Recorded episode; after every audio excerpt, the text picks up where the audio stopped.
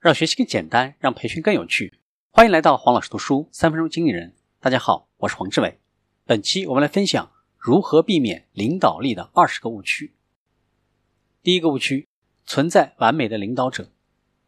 我们看到追随者们希望自己的领导是一个完美的人，具备很多的优点，包括雄心勃勃、别人谦虚、下达指示、向下属授权、有远见的卓识、脚踏实地、喜欢创意、重视人才，既能够给予指导，又能够掌控局面，能够鼓舞人心，有个人魅力，可信可靠，办事有规律等等。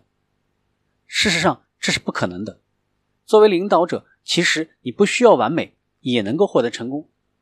那么你需要做的就是：第一个，追求合适而不是完美。你需要提升能力或者找到跟你的能力相符合的工作环境。第二个，增强自己的优势。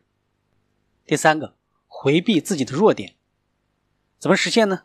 可以通过避免用到你的弱项，或者组建团队来弥补你的弱点。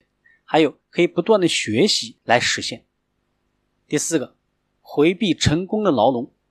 成功的牢笼就是你习惯照搬的以往的经验。第二个误区，领导力跟你的级别、头衔或者职位有关。拥有重要的头衔并不能使你成为领导者。许多首席执行官、总经理都是失败的领导者，他们仅仅管理着继承而来的一份遗产。这里的遗产不仅仅是指财富，还包括了思想遗产、文化遗产、机制遗产等等。管理遗产本身并没有错，但是作为优秀的遗产管家，你在离职的时候交出这份遗产时，应该使它变得比以前更好了，进一步增值了。领导力和工作绩效有关，跟职位无关。